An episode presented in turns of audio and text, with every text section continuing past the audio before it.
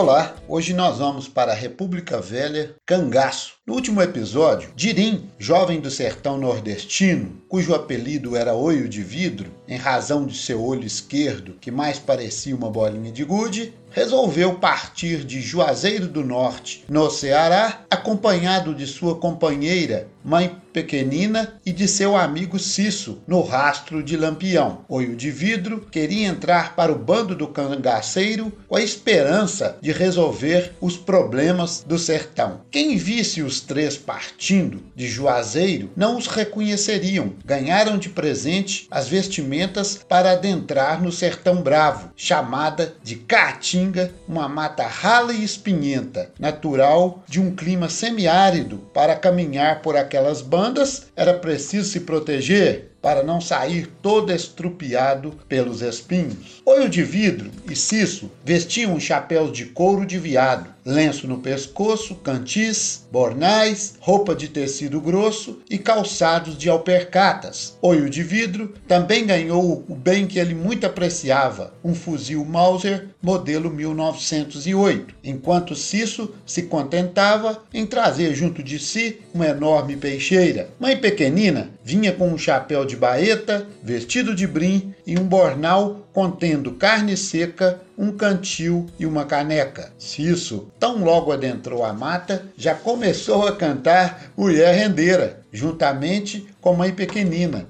Eram jovens e os perigos do sertão eram para eles somente um novo desafio. Olho de vidro era mais astuto, andava na frente desobstruindo a passagem, matando uma ou outra cobra, animal que corria com a presença dos três. No segundo dia, como um pressentimento, Mãe Pequenina pediu silêncio, encostou o rosto na terra ressequida do caminho e, com ouvidos atentos, disse que pessoas se aproximavam antes mesmo que acabasse de se levantar, estavam cercados. Era sim o bando de Lampião, nesse momento liderado por Corisco, cabra valente. Retiradas as suas armas, os três foram conduzidos até uma grota onde, onde deram de cara com o famoso Lampião. Esse, de semblante fechado, perguntou por que andavam por aquelas bandas tão distantes. Olho de Vidro fez as apresentações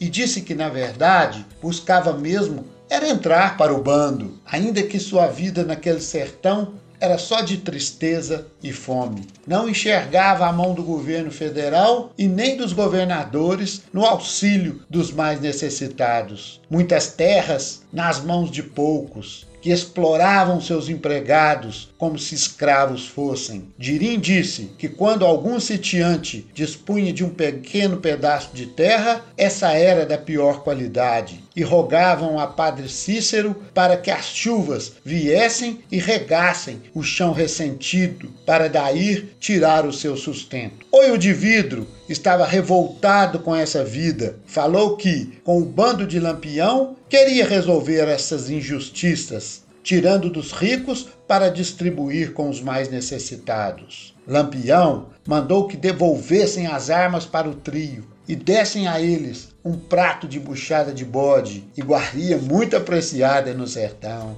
Já era noite. Antes de irem dormir em uma barraca, Dirim e Mãe Pequenina foram apreciar a noite estrelada. Foi a primeira vez na vida que Olho de Vidro acreditou que pudesse existir momento de felicidade nessa vida. Barriga cheia, ao lado de sua amada e protegidos pelo idolatrado lampião. Foi uma noite de muito amor. Nem bem o sol tinha amanhecido. Cisso deu um berro tão alto que Olho de Vidro e Mãe Pequenina se puseram de pé. Eram soldados, conhecidos como macacos pelos cangaceiros que atacavam o bando. No dia anterior, o bando de Lampião havia atacado uma fazenda, abriu com uma peixeira a barriga do coronel dono da fazenda e com um punhal cortou os dedos da fazendeira e de suas filhas para tirar os anéis de ouro. Levou todo o dinheiro da fazenda, armas e alimentos. Antes de ir embora, colocou todos os que sobreviveram de joelhos e com um fuzil Mauser foi abatendo um a um até não sobrar alma viva. A revanche veio no dia seguinte,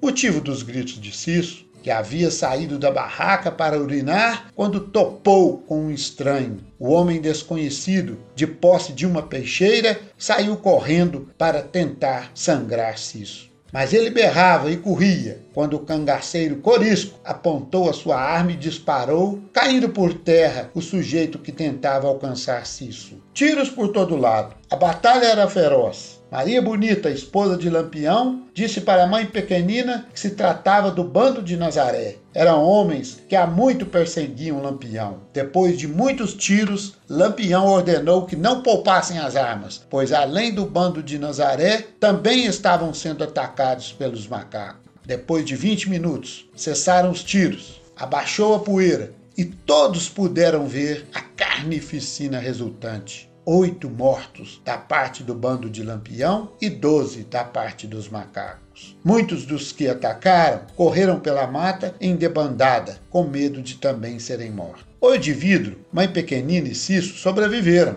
mas a partir desta emboscada descobriram o que era viver no bando de Lampião.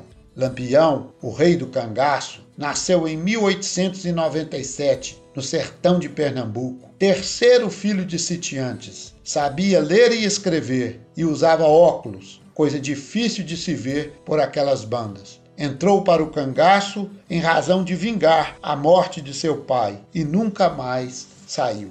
Lampião e seu bando atacaram fazendas e cidades em sete estados do Nordeste, além de praticar roubo de gado, saques, sequestros, assassinatos, torturas, mutilações e estupro. Sua passagem causava terror e indignação nos moradores. Era visto por alguns como um instrumento de justiça social. Costumava utilizar de parte do que roubava para oferecer aos mais pobres algum dinheiro, promover bailes e bebedeiras. Dirim chamou Cisso para uma conversa reservada e ali discutiram se Lampião seria um sujeito que promovia uma justiça para favorecer os mais pobres ou seria, na verdade, um bandido do sertão? Olho de Vidro parecia bem decepcionado. Entre 1915 até 1936, o bando de Lampião fez com que os sertanejos tremessem só de ouvirem o seu nome. Virou uma lenda por aquelas bandas. Ele dispunha de coiteiros, pessoas que ajudavam ele e seu bando a se esconderem. Fornecia alimentos, remédios, meios de transporte e alimentação. Padre Cícero era respeitado por Lampião e foi dele que recebeu a incumbência de defender regiões do Nordeste que pudessem ser atacados pela coluna Prestes. Coluna Prestes era a denominação de militares brasileiros que, vagando pelo interior do Brasil, buscavam apoio para dar um golpe de Estado e tomar a presidência da República do Brasil. Oio de Vidro, Mãe Pequenina e Cisso participaram de mais alguns ataques, juntamente com o bando de Lampião quando então tomaram consciência de que aquilo tudo não estava certo, fugiram com a intenção de se juntarem com a coluna Prestes. Em 29 de julho de 1938, na Grota do Angico, no povoado de Poço Redondo, em Sergipe, foram atacados por rajadas de metralhadoras. Lampião, Maria Bonita e mais nove cangaceiros estavam mortos foram decapitados e suas cabeças mumificadas foram expostas para o público até serem enterradas em 1968. Morreu o homem e ficou a lenda. E semana que vem, voltamos para contar o que aconteceu com Oi de Vidro, sua Morena e Cisso e suas aventuras com os militares de Luiz Carlos Prestes na coluna Prestes.